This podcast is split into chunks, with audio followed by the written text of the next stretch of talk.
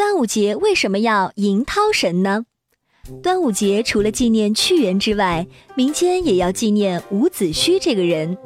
春秋时，吴国忠臣伍子胥含冤而死之后，化为了涛神，人们难过而祭奠他，所以有了端午节。这则传说在江浙一带很流行。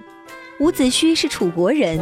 父兄都被楚王所杀，后来子胥投奔吴国，助吴伐楚，五战而入楚都郢城。吴王阖闾死后，其孙夫差即位，吴军士气非常高，百战百胜，越国大败。越王勾践请和，夫差同意了，可子胥建议应该彻底消灭越国，夫差不听，受到越国贿赂，谗言陷害子胥，夫差就赐子胥一把宝剑。于是他便就这么死了。